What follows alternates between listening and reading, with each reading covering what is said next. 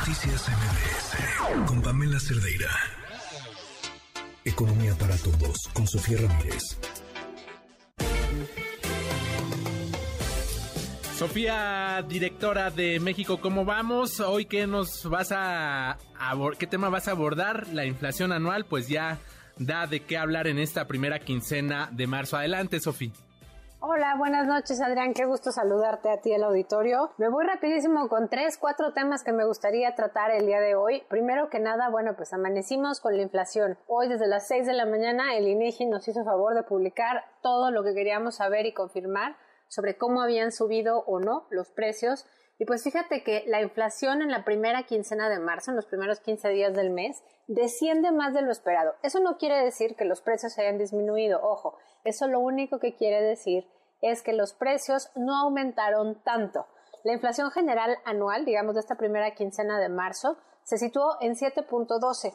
Para quienes nos escuchan, 7.12% en la comparación anual es un montón, porque el objetivo de Banco de México es 3% más menos un punto porcentual, es decir, el rango superior está en 4%. Pensar que 7.12% de, la, de inflación en la primera quincena de marzo es algo aceptable, pues no, la verdad es que todavía sigue muy por encima de lo que quisiéramos ver. Ahora, descendió más rápido de lo esperado por el mercado, descendió más, eso es buena noticia, y alcanzó su punto más bajo para una primera quincena desde noviembre del 2021.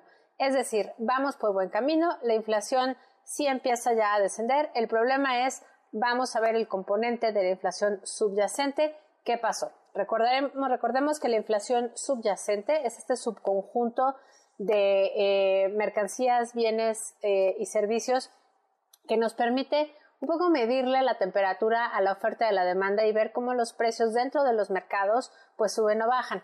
Bueno, la inflación subyacente también disminuyó pasó de 8.38 en la primera mitad de febrero a 8.15% en la eh, primera mitad de marzo. ¿Cuál es el tema aquí de fondo? Bueno, hay varios.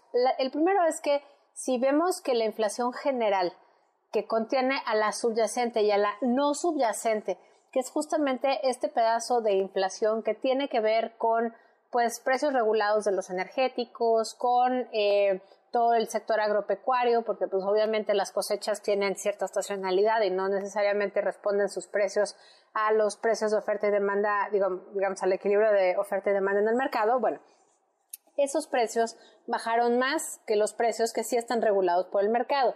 No quiere decir que los que estén regulados por el mercado, más los que estén influenciados o cuyo precio esté determinado por el mercado no hayan bajado. Lo único que quiere decir es que la disminución en la inflación general no puede atribuirse del todo todavía a que estemos ya controlando la inflación por medio de política monetaria del Banco Central y mucho tiene que ver con elementos como el precio en los energéticos.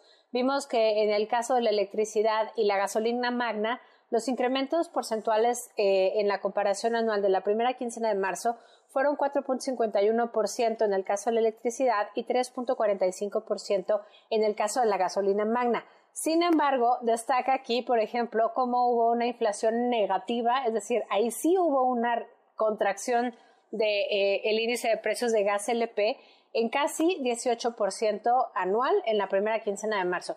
Sin duda, eh, esto tiene que ver más con eh, regulación de precios y con los precios internacionales que con eh, una óptima política monetaria, por la razón que les decía yo hace un ratito, pero nos preocupan todavía algunas cosas muy básicas. La primera es los precios de los alimentos siguen por las nubes, aumentaron en un 11.48% anual en la primera quincena de marzo. Esto sigue siendo alarmante ya que cuatro de cada diez mexicanas mexicanos siguen viviendo en situación de pobreza laboral y bueno, pues obviamente todavía tenemos estragos de una guerra en Ucrania que se ha alargado muchísimo y se sigue alargando, lo cual ha tenido efectos negativos en los precios de los energéticos, sin duda, pero también en los precios de los alimentos, porque es una región con una importancia muy importante, una importancia relevante, digamos, en términos de la producción de trigo y fertilizantes. Tenemos que eh, diversos alimentos que son centrales en la dieta de los mexicanos continúan al alza, por ejemplo, el precio de la tortilla de maíz con una variación anual de 14.3%. Y bueno, pues la tortilla de maíz es el cuarto genérico de mayor incidencia anual en la primera quincena de marzo. Es decir, es de los componentes que más impactan al incremento de la inflación. La harina de trigo tuvo un incremento anual del casi 27,5%, el pan de caja tuvo un incremento del 18.8% y bueno, pues eh, eso respecto a la inflación. Otro elemento relevante, brevemente, del componente inflacionario es que los servicios, eh, la inflación de los servicios sigue al alza. Eh, eso, bueno, pues obviamente es algo que debiera ocupar al Banco de México en eh, las siguientes revisiones que haga de expectativas de, de incremento inflacionario. Pero bueno, pues ahí estaremos viendo la próxima decisión de política monetaria el jueves 30 de marzo, eso es, digamos, en una semana estaremos muy pendientes no solo a cuánto se aumenta la tasa de interés de referencia por parte del Banco Central, sino eh, cuáles son los argumentos para aumentarla. El mercado espera que se suba 25 puntos base. Eso va muy en línea con el aumento que se registró ayer por parte de la Fed, que es el Banco Central norteamericano, que justamente eh, llega en un momento donde hay mucha turbulencia en el sistema financiero, porque las altas tasas de interés de referencia, digamos, impactan en las tasas de otros eh, instrumentos, digamos, financieros y por lo tanto lo que eh, hemos estado viendo es el colapso de algunos bancos con una alta concentración en algunas industrias y bueno, pues obviamente el seguir subiendo las tasas pone en mayor riesgo de eh, este tipo de eventos, digamos, en el sistema financiero norteamericano y lo último que se quiere pues, es que haya un contagio internacional. Por lo pronto, todos tranquilos, el dólar no, eh, digamos, el tipo de cambio eh, peso dólar no se ha movido demasiado. Ayer hubo un poquito de, turbulencia, digamos, cuando subió la tasa de interés de referencia al Banco de Estados Unidos, el Banco Central de Estados Unidos, el peso se apreció ligeramente, pero más adelante, digamos que perdió un poco de terreno, pues derivado a dos cosas. Uno, que el presidente de la Fed, el señor Jerome Powell, dijo que no se preveían disminuciones en el eh, corto plazo en la tasa de interés de referencia.